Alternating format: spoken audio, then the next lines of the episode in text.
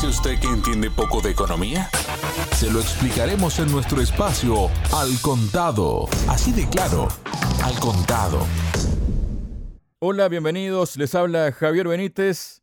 Los ministros de petróleo de la Organización de Países Exportadores de Petróleo y de sus aliados, eh, o sea, OPEP, liderados por Rusia, acordaron aumentar su producción conjunta de forma escalonada en los próximos cinco meses hasta llegar a 2 millones de barriles diarios adicionales en diciembre. En un comunicado, el secretario de la OPEP explicó que el aumento de la producción empezará en agosto próximo, es decir, el próximo mes, con una subida de 400.000 barriles diarios adicionales cada mes hasta diciembre. Al mismo tiempo, los ministros de la alianza acordaron extender hasta finales de 2022 el acuerdo base que fijó en abril de 2020 un recorte inicial de 9,7 millones de barriles diarios. Tras agregar desde entonces varios millones de barriles diarios al mercado y los ahora pactados 2 millones que se esperan de aquí a diciembre, el recorte quedará reducido a unos 3,8 millones a finales de año. Recordemos que con el recorte de abril de 2020 los productores reaccionaron en su momento al desplome de la demanda petrolera mundial por la crisis de la pandemia del coronavirus que pasó de casi 100 millones de barriles diarios a unos 90.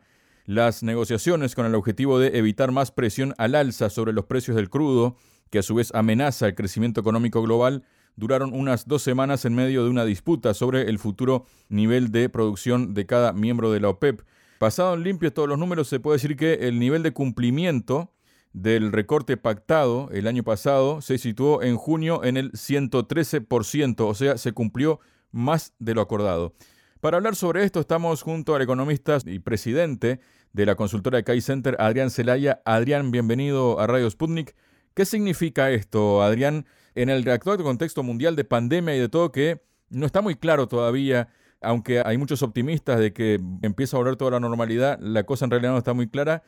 ¿Y qué puede significar esto, Adrián?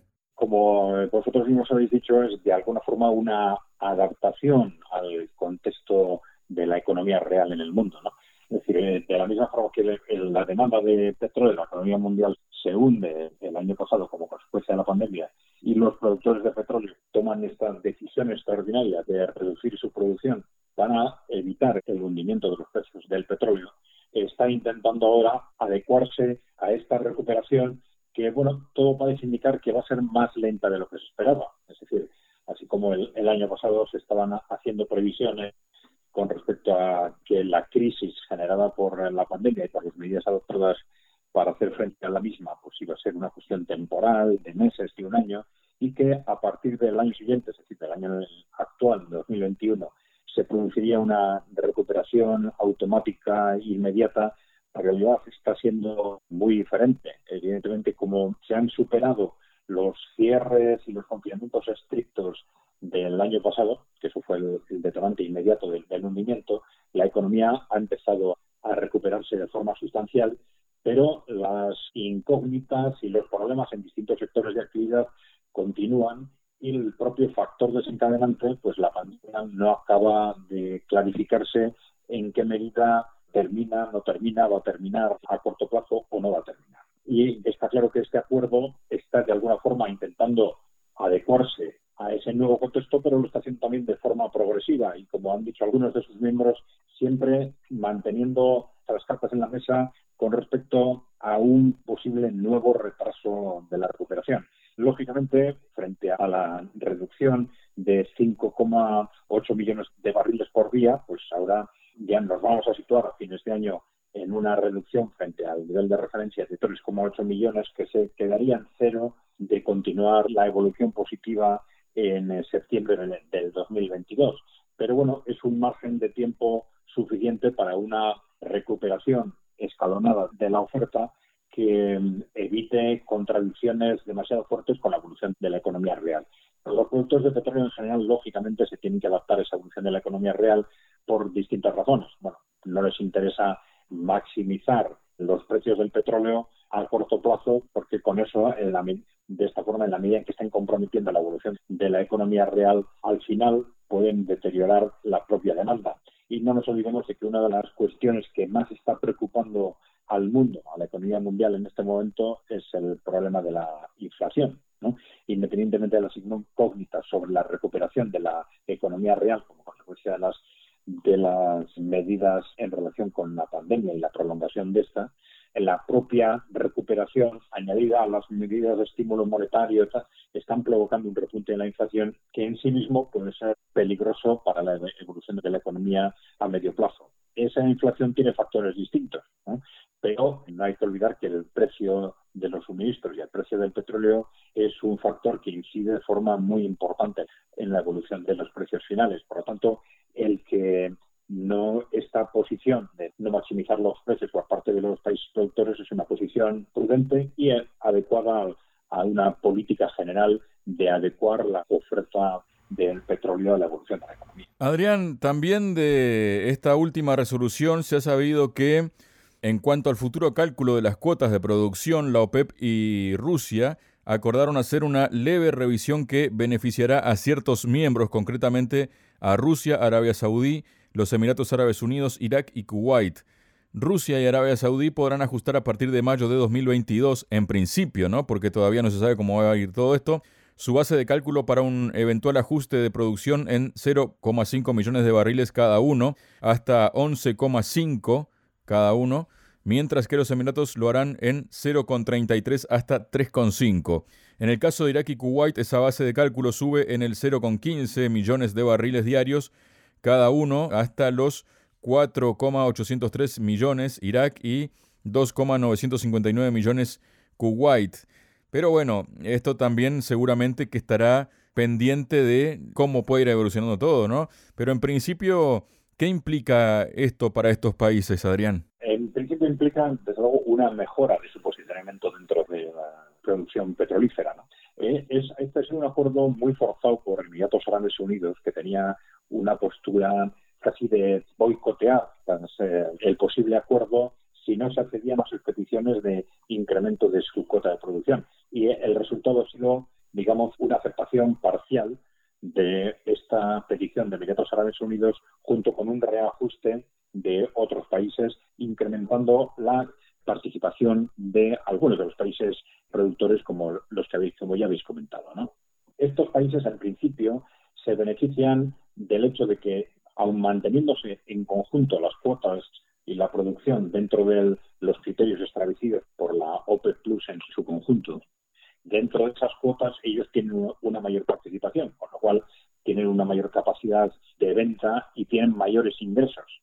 Con lo cual, estos países que aumentan su cuota, evidentemente resultan directamente beneficiados. Puede haber distintas razones detrás de esto, pero en principio, independientemente de, la capacidad negociadora de unos y otros, pero independientemente de ello, un factor clave de referencia es la capacidad productiva y la capacidad de acceso a los mercados que son factores que todos los países ponen encima de la mesa a la hora de repartirse en las cuotas de producción. Aunque luego, efectivamente, hay distintas maniobras negociadoras a efectos de llegar a acuerdos a los que se llega por unas u otras razones en cada caso. Y en este caso en concreto, las presiones de Emiratos Árabes Unidos han sido muy importantes para que se introduzcan esas modificaciones.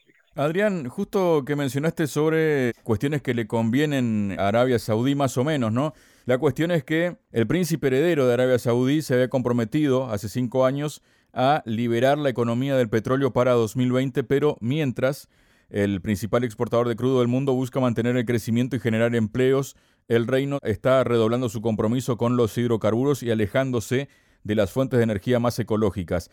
La decisión de Arabia Saudí de reducir sus planes a largo plazo la está poniendo en conflicto con otros miembros de la OPEP, como Emiratos Árabes Unidos, ¿no? Los Emiratos Árabes temen que la demanda de crudo se seque más rápido de lo que creen los saudíes y busca vender tanto como sea posible para financiar el crecimiento de otros sectores como el turismo y la tecnología. Arabia Saudí quiere ir despacio y extender el apoyo que recibe del crudo en el futuro. Y por otro lado, Ayan Kamel, director para Medio Oriente de la firma de asesoría de riesgo político Eurasia Group, dijo, los saudíes quieren conducir a 60 millas por hora y los emiratíes quieren ir a 100 el príncipe heredero se ha dado cuenta de que el alejamiento del petróleo del pánico en realidad no beneficia a Arabia Saudí. ¿Cómo ves esto tú, Adrián? Bueno, yo creo que es un tema complejo. Hay distintos factores que inciden en cada caso para que unos países adopten una u otra posición. y la información que existe con respecto a los procedimientos de algunos países no son del todo transparentes. En algunos casos, por ejemplo, en el caso de Arabia Saudita, se ha hablado de que las reservas reales de petróleo son muy inferiores a las declaradas. De tal forma que esa reducción de las reservas de petróleo esté favoreciendo que Arabia Saudí sea más prudente a efectos de impulsar la capacidad de producción.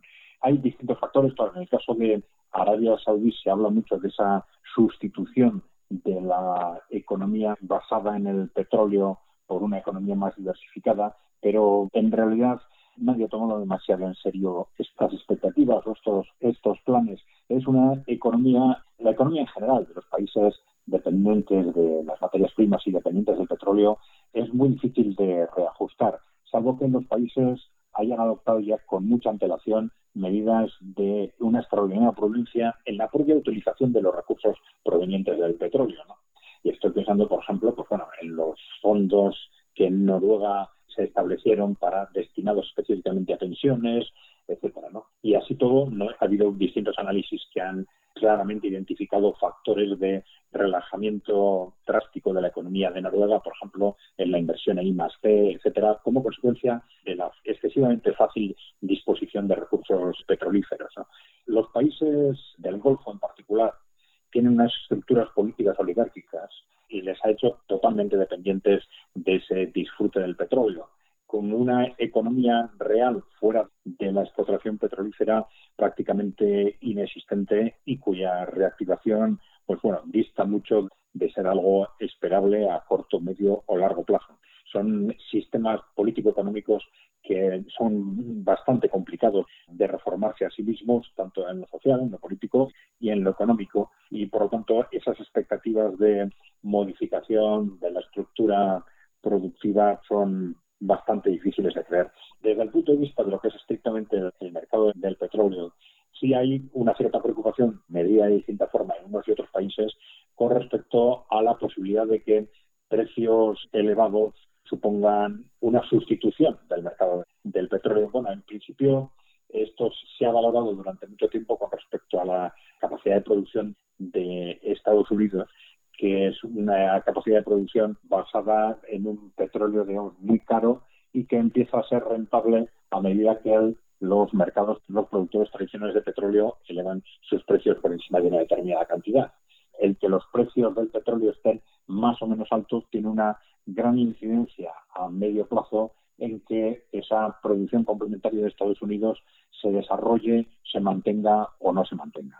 Bueno, yo creo que hay factores muy distintos en los distintos países, pero también está el factor, evidentemente, de la hipotética sustitución de los hidrocarburos por energías renovables, etcétera, pero no hay en general una expectativa de que este sea un tema que tenga demasiado largo recorrido a pesar de que hay muchos países haciendo esfuerzos en esta dirección, pero la experiencia demuestra que incluso en los países que más esfuerzo han hecho, como Alemania o, China, pues hay una, constancia clara de que la capacidad de generación de energía a través de esas vías de energías renovables tiene unas limitaciones muy claras.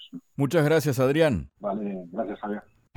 Sputnik a cada momento, en cualquier parte del planeta, para traerte la información.